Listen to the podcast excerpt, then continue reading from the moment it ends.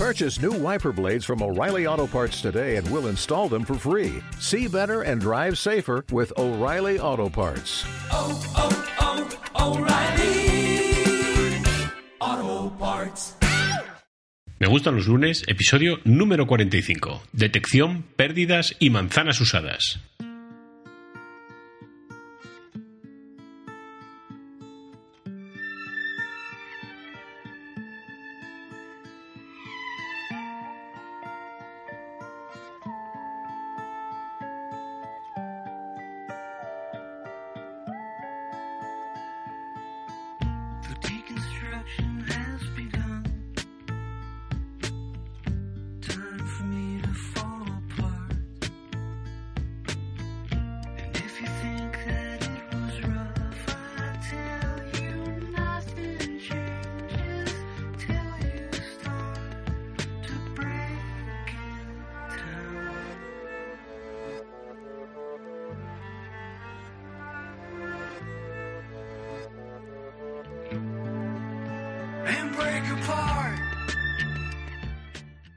Muy buenos días, soy Alberto Gombau y bienvenidos de nuevo a Me Gustan los lunes, el podcast de Singular Shirts que quiere hacer de los lunes un día más cercano al viernes. Hoy es lunes 22 de enero, este es el cuadragésimo quinto programa. En el programa de hoy tenemos dos temas y una entrevista. Más esperanza en la detección precoz del cáncer, aterrizar en Marte es muy difícil, la entrevista y el cuestionario en un minuto, hoy con Javier Gutiérrez de Manzanas Usadas, y como siempre, algo de música para la ocasión. Si eres de los que te parece que una camiseta es algo más que una prenda de vestir, no puedes dejar de pasarte por nuestra web singularshirts.com, donde tenemos las mejores camisetas hechas con todo el cariño en el norte de España. Comenzamos.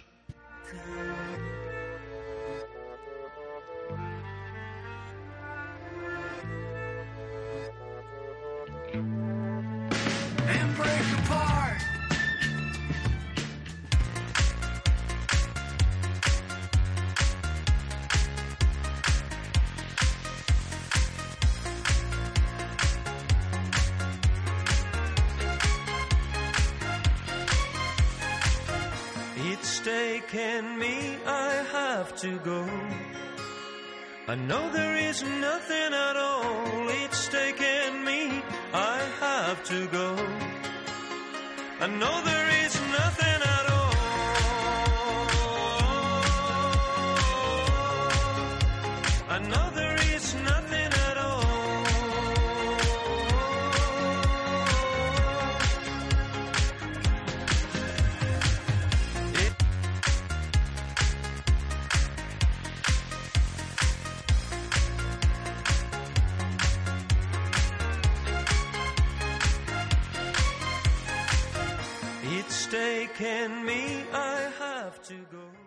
El cáncer sigue siendo una de las enfermedades más temibles para la humanidad. El porcentaje de personas que lo padecen en algún momento de su vida no deja de aumentar cada año. El diagnóstico precoz es la mejor arma para luchar contra él, ya que si llega a un estadio de metástasis las probabilidades de supervivencia son menores. Para conseguir avanzar en la detección precoz de los tumores, se está trabajando en una nueva prueba llamada CancerSeek, que será capaz de identificar hasta ocho tipos distintos de cáncer, ovarios, hígado, estómago, páncreas, esófago, mama y pulmón, con algo tan común como una muestra de sangre. Este test se encuentra aún en fase de desarrollo y sus primeros resultados con un grupo de control hacen que parezca que en un futuro próximo se puede realizar el diagnóstico precoz. Según el tipo de cáncer, la detección es posible entre un 69 y un 98%, y la probabilidad de un falso positivo se reduce a solamente el 1%. Los estudios del test CancerSeek se han publicado en la revista Science y está siendo realizado por el Departamento de Oncología de la Universidad John Hopkins. La parte más importante de este test es la detección precoz de los tumores, gracias a una prueba no invasiva y que con su sencillez y alta sensibilidad genere un número lo más bajo posible de falsos positivos para ir por delante de la metástasis y así poder extirpar cuanto antes los tumores evitando su expansión.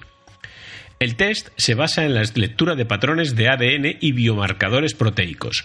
Para comprobar los resultados se han realizado más de mil pruebas en pacientes diagnosticados con un tumor pero sin metástasis. Así, el test ha conseguido localizar mutaciones en 16 genes asociados a los tipos de cáncer mencionados e incluso, dependiendo del caso, facilitó información sobre el tejido donde se origina el tumor. Un trabajo que es el inicio de un nuevo sistema de detección del cáncer, para lograr en un futuro aún más lejano la detección de los tumores incluso antes de que muestren los síntomas.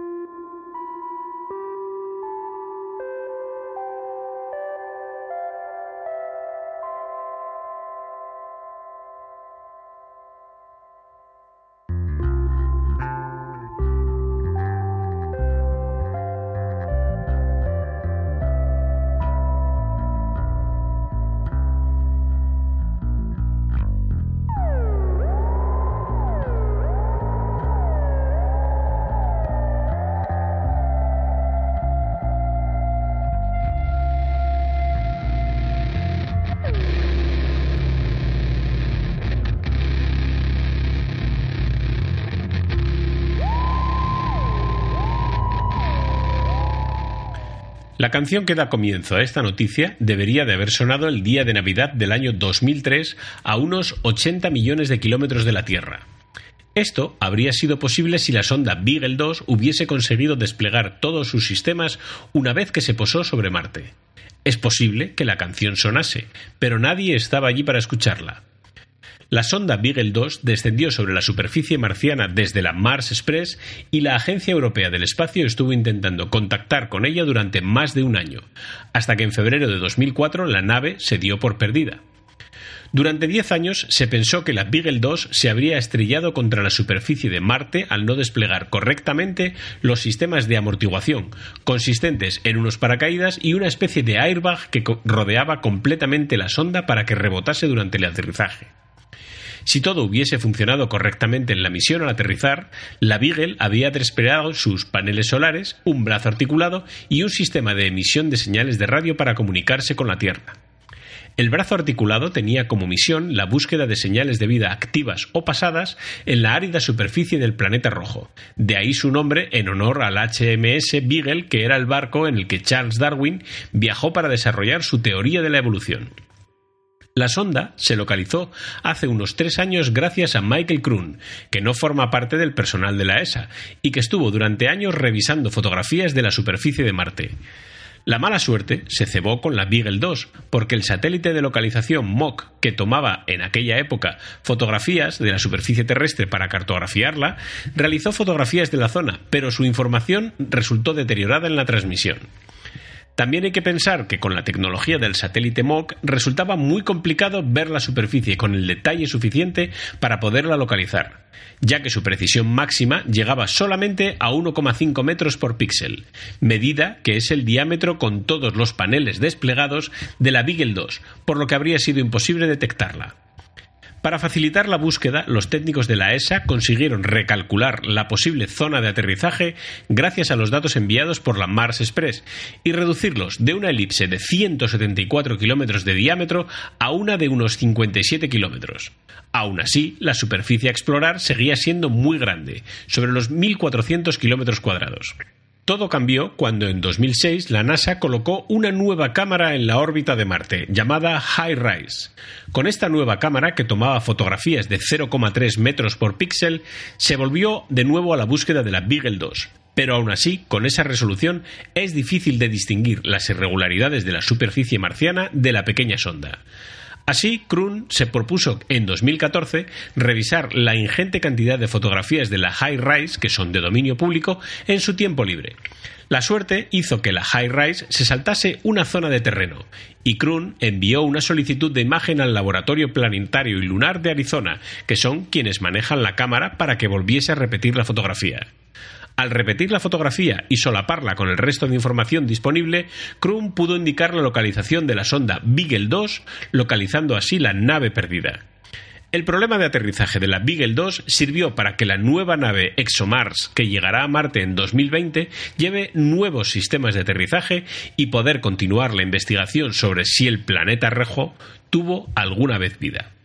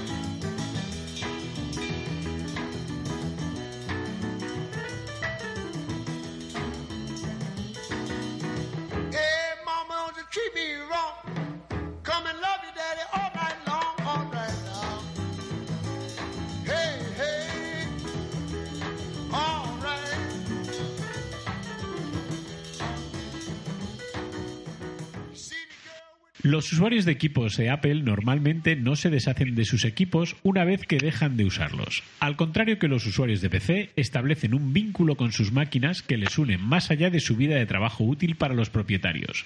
Pero esto no siempre es así. De vez en cuando hay gente que quiere vender sus equipos para poder comprar uno nuevo, y gente que quiere comprarse un Mac o un iPhone, pero que no le importa que esté usado porque sabe que aún le va a sacar partido. Para esto existe Manzanas Usadas. Vamos a charlar con Javier Gutiérrez sobre cómo surge este proyecto. Buenos días, Javier, ¿qué tal? Hola, buenos días, Alberto. Encantado de A saludar. ti los lunes, ¿qué tal? Bueno, pues los lunes, principio de semana, casi ni lo piensas. El martes ya te das más cuenta. Venimos de, de deceleración del fin de semana. Exactamente. Vas, vas un poco hipnotizado los lunes. El martes es cuando te das cuenta de lo que te queda y lo que llevas detrás. bueno, la primera pregunta de la entrevista es, es evidente. ¿Qué es y cómo nace Manzanas Usadas? Mira, eh, la forma de nacer eh, es simple. Nace en una escuela de negocios, es un proyecto de fin de, de un máster, de un MBA, donde, bueno, pues el proyecto fin de máster era crear eh, una estructura de empresa Sí. y de ahí surge, MB, eh, eh, surge Manzanas Usadas. Eh, luego, ¿qué es manzanas usadas? Eh, primero lo tendríamos que contextualizar. Sí. ¿no? Eh, manzanas usadas está dentro de lo que se llama mercado colaborativo. El mercado colaborativo es el mercado que es entre particulares, donde las plataformas que estamos ahí lo que hacemos es una intermediación. Eh, nosotros nos gusta decir que más que una plataforma somos un sistema. Sí. ¿vale? Un sistema dentro de esa intermediación y Manzanas Usadas surge sobre todo con un leitmotiv. Es decir, eh, se observa claramente que lo que es la compra en Internet, aunque cada vez la gente tiene más experiencia, siempre da un pequeño miedo, ¿no? un pequeño respeto el comprar en Internet, salvo los grandes marketplaces que ya están muy contrastados. Este miedo todavía se acrecenta más cuando es un, un mercado de segunda mano y cuando encima es un mercado colaborativo, es decir, que estás comprando a otro usuario que no tienes por qué tener referencias de él. Esto entonces es cuando surgen manzanas usadas. Manzanas usadas, pensamos, si la gente no tiene miedo a comprar en un comercio físico, ¿por qué sí tiene miedo a comprar en online? A partir de aquí, lo que tratamos de hacer es la seguridad que a la gente le da la compra en el comercio físico, traducirlo a, a Internet. Entonces, ¿qué es lo que hacemos? Pues lo primero, creamos un marco legislativo totalmente entendible, ¿no?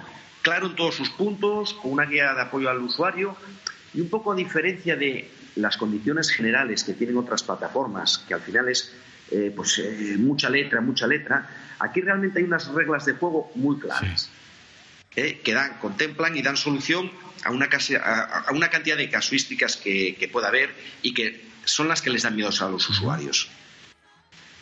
Entonces, bueno, entrando ya un poco, no sé si, si a lo mejor quieres preguntar algo por medio, si no, te sigo definiendo un Sí, poquito más sí.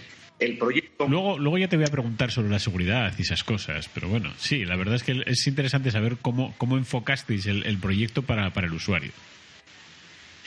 Mira, el, el- el proyecto, como te digo, eso, eh, el leitmotiv es la seguridad. Para la seguridad, la gente lo que tiene que saber es unas normas, unos derechos que, que atañen a todos, ¿no? Es decir, un marco legislativo que da seguridad.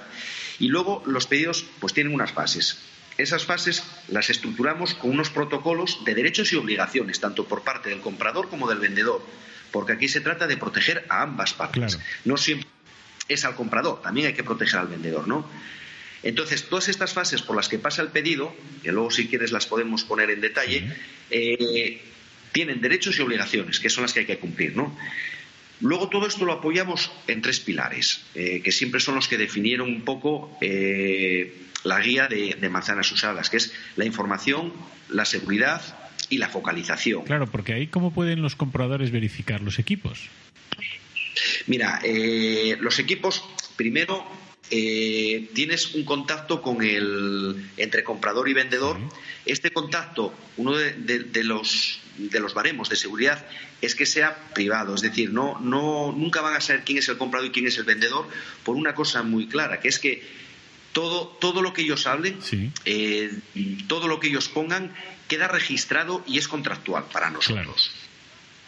Entonces, existe un primer paso que es el contacto con este comprador o con este vendedor, donde tú aclaras, preguntas eh, cualquier cosa sobre el dispositivo. Damos- nos damos cuenta que al ser un, un mercado de segunda mano, pues a veces hay que detallar pues, pequeños golpes, rayaduras, etcétera. A partir de aquí, ellos crean eh, una especie de contrato, donde uno se compromete que el producto va en una determinada manera y el otro las acepta. A partir de aquí se inicia el proceso. Ellos ya pues, eh, son libres de comprar. Cuando esto se produce la compra, empezamos con las fases que antes mencionaba del pedido. Nosotros nos encargamos de toda la logística para que no tengan nada que hacer. Simplemente el vendedor tiene que tener preparado el dispositivo para su recogida. Una vez recogido y entregado al comprador, le damos dos sistemas de validación. La primera, que es un, un acuerdo especial que hemos llegado con la mensajería y que somos el único cliente que lo tiene, y es la posibilidad de verificar el dispositivo antes de la firma. Esto es para comprobar que lo que figura en el albarán y lo que te entregan en la caja Son la misma cosa. es y que va en las condiciones eh, que se dice, es decir, por ejemplo, de rotura. Eh, eso lo tienes que verificar a la recepción para justificar que no te cayó después. Si cualquiera de estas cosas se incumple, no tienes por qué recepcionar el dispositivo y vuelve a origen. Una vez que ves a simple vista que bueno, pues lo que sería el dispositivo está identificado y no tiene eh, daños apreciables, firmas el albarán y recoges el producto. A partir de aquí tienes cinco días para verificar funcionamiento, daños ocultos o cosas que no se puedan ver a simple vista. Claro. Claro, claro. Si durante sí, si en estos cinco días hay un problema, ya no retienes el pedido, contactas y empiezan todos los protocolos. Y si no hay problemas, en cinco días el pedido queda Queda completado. Claro, así garantizáis entonces la, la seguridad en la transacción, porque, Es- claro, en, en el, lo que tú indicas, en el mercado de segunda mano puede haber una desconfianza acerca de en qué estado está el producto que recibo, si en realidad funciona correctamente. Claro, de ahí que esa, ese margen de cinco días que dais, bueno, eso da una seguridad añadida al- a la transacción. Sí, exactamente. Eso y la recepción, el poder abrir Sí. antes de, de- también. eh, tú imagínate, por ejemplo, como digo yo, que te mandan una piedra. Claro, Por- lo puedes verificar perfectamente. eso, eso os ha ocurrido alguna vez. No. eh, Dios no nos ha, no nos ha Porque ocurrido. Apple sí, Apple directamente sí. ¿Sabes lo que pasa? Que aquí, como se saben los protocolos, eh, que la quiere armar mm, sabe que... Que lo van a pillar. eh, que, es, que es muy complicado. Claro, claro, claro, claro. Eh, ¿Hacéis algún tipo de recomendación a los vendedores a la hora de poner precio a los equipos? Mira, pues eh, realmente lo que damos es eh, información. Sí. Es decir, el vendedor lo que tiene es, primero, el histórico de ventas de esa categoría de productos. Es decir, él puede entrar, puede ver los dispositivos que se vendieron. Sí. Al entrar en ellos puede ver también que dentro de esos precios, si tenían alguna tara y por eso se bajaron o no, es decir, puede verlo punto a punto. Y luego tiene eh, la opción de ir al precio medio de esa categoría del último mes. A partir de ahí eh, ya tienen que, que jugar ellos, porque Claro. claro, es lo que decimos, estamos en segunda mano, no es lo mismo uno, un ordenador o un teléfono poco usado que uno muy usado, con un golpe o con una tara o nuevo. Sí, sí, sí, sí.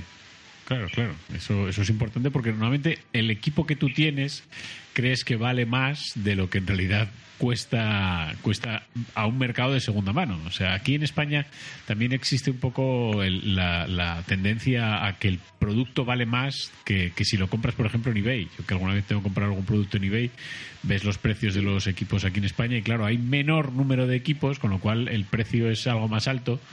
Pero bueno, sí está bien esta recomendación que hacéis de- del precio medio, está muy bien. Sí, al final, más que dar tú un consejo, eh, le das la información y las armas Sí. eh, para que él mismo lo pueda poner. Claro, claro, claro. ¿Cuál es el equipo más antiguo que se ha vendido a través de manzanas usadas, Javier? Mira, se han, se han vendido varios así, que yo me acuerdo, mira, eh, un iPhone 2G sé que lo hemos vendido, el el ebook, el G3 se vendió también, el, el Macintosh, el G3 también se vendió, el G3 y el G4 se vendieron, Sí. y ahora mismo así ya no me doy mucha cuenta de más, pero por ejemplo esto sí, sí me doy cuenta de, de la venta de ellos. Un Lisa y estas cosas no, ¿eh? No. a tanto no. ¿Y cuáles son los equipos más habituales que se venden a través de manzanas usadas? Mira, el, el Rey Sí.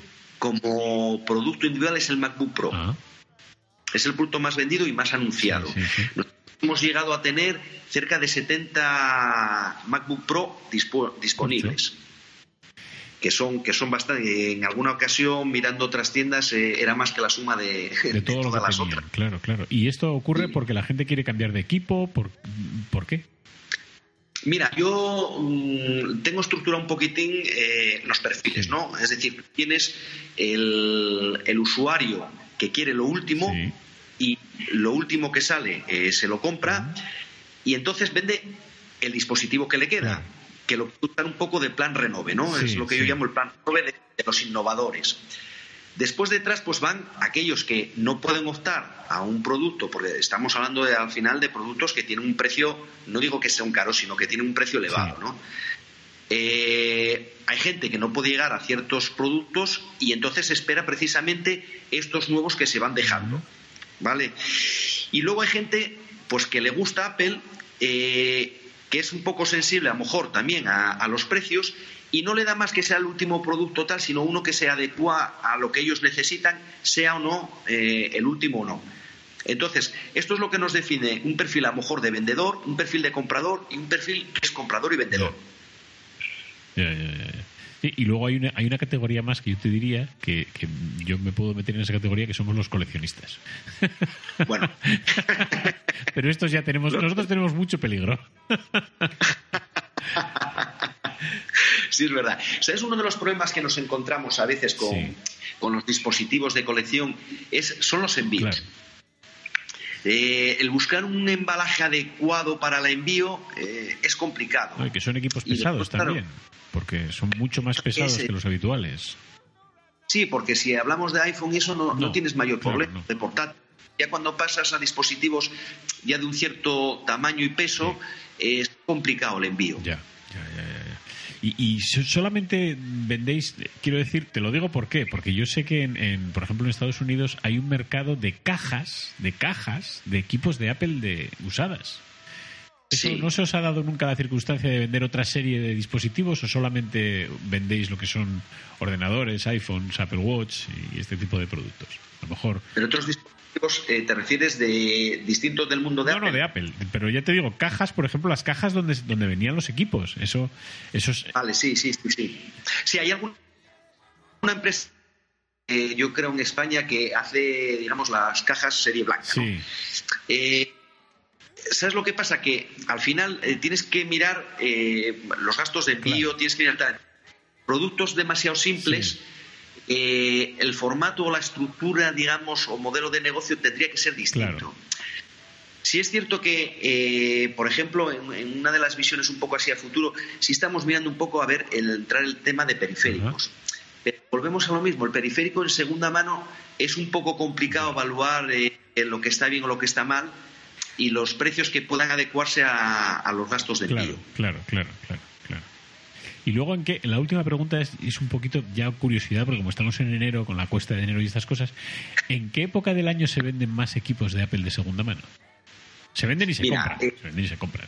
Sí, hay, hay, un, hay un periodo o dos periodos, digamos, eh, continuados. Sí. Que eh, las vísperas de, de Navidad, ¿no? Entonces, antes de Navidad eh, se suele vender y comprar bastante. También es cierto que antes de Navidad suele haber algún lanzamiento de Sí. Apple, que esto siempre es real. Y luego, curiosamente, después de Reyes hay mucha mucha venta. ¿Por qué? Porque hay gente que le han regalado un dispositivo nuevo y vende el segundo. Hay mucho dispositivo también, sobre todo en iPhone, de regalos de empresa. Empieza el año, las empresas regalan y a lo mejor el, eh, pues el usuario en vez de querer quedarse con ese producto lo pone a la venta. Y hay mucha gente que está buscando esas gangas. Entonces el pre-Navidad y el post-Navidad se mueven mucho. ya, ya. Bueno, pues Y luego, pues cuando saca algo nuevo, también Claro. hay un pico importante. Bueno, bueno, pues es, es interesante el cómo gestionáis el tema de, de la venta de los equipos de segunda mano. La verdad es que es curioso, sobre todo, el que incluso tengáis identificados esto que nos acabas de contar de los, los periodos del año donde más, más equipos de segunda mano circulan. Es, es curioso, sí. Hombre, ya van, van seis años Claro. ya, Alberto. ya vamos con una experiencia a las espaldas. Claro, claro, buena. ya tenéis experiencia y datos suficientes para poder estar previstos incluso en las, en las épocas de pico, claro, claro. Sí, exactamente, sí. Pues esto era, Sí, esto era la entrevista, Antes- Javier. Ahora Bueno, pues, eh. vamos al cuestionario, que esto es otra cosa terrorífica. Aquí no hay segunda mano, aquí tienen que ser todas respuestas de primera. Venga, pues eh, respuestas de primera daremos.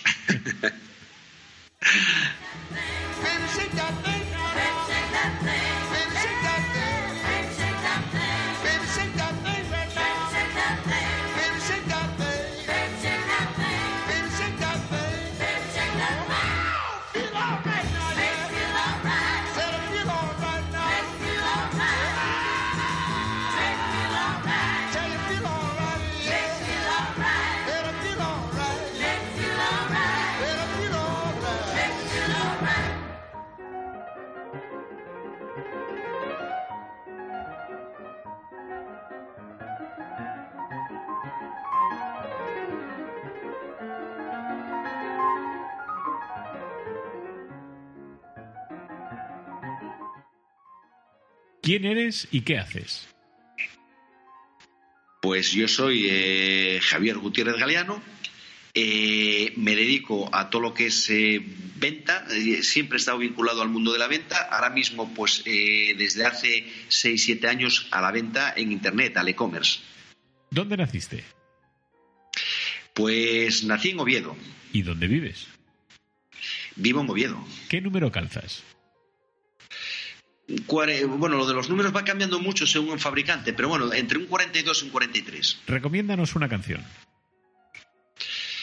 Eh, pues fíjate que no soy yo muy de música, pero Eh, pues no te sabría. mm, Me viene ahora, pues qué sé yo, Only You, por ejemplo, por decir una que me vino ahora. ¿Rolling Stones o The Beatles? Ah, igual tiro más para Rolling Stone. ¿Y eres más de bocata o de pizza? Bocata, ¿Café o té? café, siempre. Un lugar. Un lugar. Eh, de- más que un lugar concreto, siempre que sea una zona costera y con buen tiempo Ahí. y con agua cristalina, mm, me sentiría identificado en cualquier punto. Un libro. Un libro. eh, hay- según el tipo de lectura. eh, por ejemplo, a nivel de, de trabajo, que me interesó mucho y es una especie de Biblia para mí, son los siete hábitos de la gente altamente efectiva de Steve Covey. Y luego un libro pues que me, digamos, emocionó y, y me gustó mucho son Las cenizas de Ángela. Una película. Una película. Mm, Pues me pillas ahora mismo, no te sabría decir. Me gustan mucho las de ciencia ficción en general. Eh, Pues ahora mismo así no se me ocurre ninguna. Esta, esta ya sé lo que vas a responder. ¿Playa o montaña? playa, siempre. Me gusta la montaña, ¿eh? pero soy de playa. En esta siguiente estoy casi seguro. ¿Digital o analógico? Eh, transformado. Yo era muy analógico y me estoy transformando cada vez más en digital. Pues esta, la siguiente es muy evidente. ¿Mac o PC? Eh, Mac. Uy, te lo has pensado, ¿eh? Sí, me lo he pensado. Quiero decirte, vamos a ver. eh, pensando un poquitín cuando. Es que la gente siempre me, me pide recomendaciones, Sí. ¿no? De sobre Mac y sobre PC. Y realmente al final es según el uso que le hagas y, y- y cómo te vaya gustando la tecnología. Y por eso ahora cuando me lo has preguntado pensé un poco en, en, en qué me- en qué diría la gente, ¿no? Es decir, el Mac es una cosa concreta y el que le gusta, le gusta. Y luego el que no tiene ni idea, sobre todo a gente mayor y eso, a veces les cuesta. Sí, sí. ¿Cocinas o te cocinan? Normalmente me cocinan, porque cuando me pongo a cocinar me echan ¿Dulce o salado? más de salado. ¿Y cuál es tu plato favorito?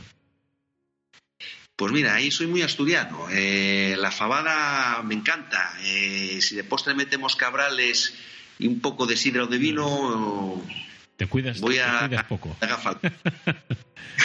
¿Gafas o lentillas? Eh, gafas. Y la última, ¿cuál es tu red social favorita? Mi red social favorita. mm, de- aquí volvemos a lo mismo. Claro. Eh, por ejemplo, a nivel profesional me gusta LinkedIn y luego a nivel social eh, estoy a gusto con Facebook. Bueno, pues ya ves, no ha sido tan terrorífico el cuestionario, o sea que has, has No. salido muy bien, has salido muy bien. Ahora, si quieres, si tienes por ahí algún proyecto que nos quieras contar para terminar, pues es tu momento. Bueno, eh, un poco lo que sí estaba hoy dándole vueltas es eh, a dar más servicio a la gente que forma, digamos, comunidad Sí. ya en zonas usadas. Eh, estoy barajando, pues como comentábamos antes, ¿no? El tema de periféricos, ver un poco lo que se cuece. Estaba barajando el tema de datos, eh, de gigas. Eh, hay un mercado por ahí internacional de gigas y a lo mejor poder dar la opción también a través de, de la página. Y luego el- el- la niña bonita de siempre que hemos intentado abordar es el tema internacional.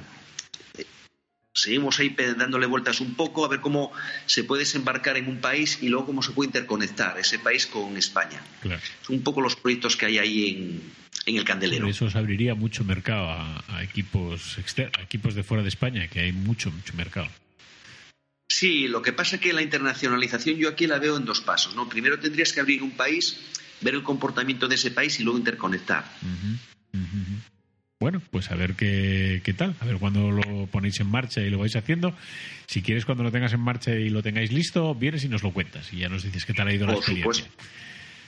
Por supuesto, te mantendré al tanto. Pues un placer, Javier. La verdad es que ha sido un gusto poder contar contigo para Me Gustan los Lunes y, y escuchar la experiencia de manzanas usadas eh, vendiendo equipos de segunda mano de Apple, que, que sí, se venden y la verdad es que resulta muchas veces muy interesante. Sí, la verdad es que sí. Muchas gracias. La verdad es que un gusto y un placer.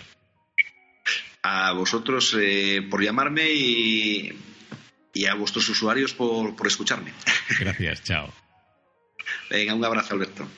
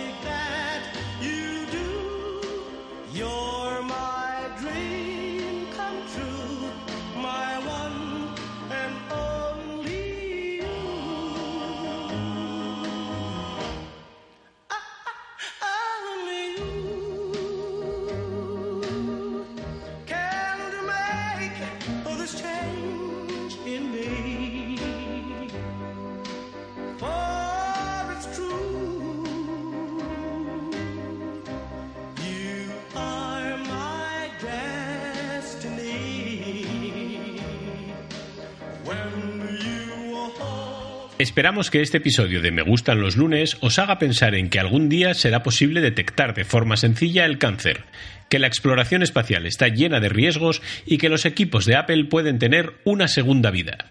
En el programa de hoy hemos tenido como fondo musical a The Eels y su tema de deconstrucción, Maxi Truso con Nothing at All, Blur con la banda sonora compuesta para la sonda Beagle 2 y la canción de nuestro entrevistado, Only You de los Platters.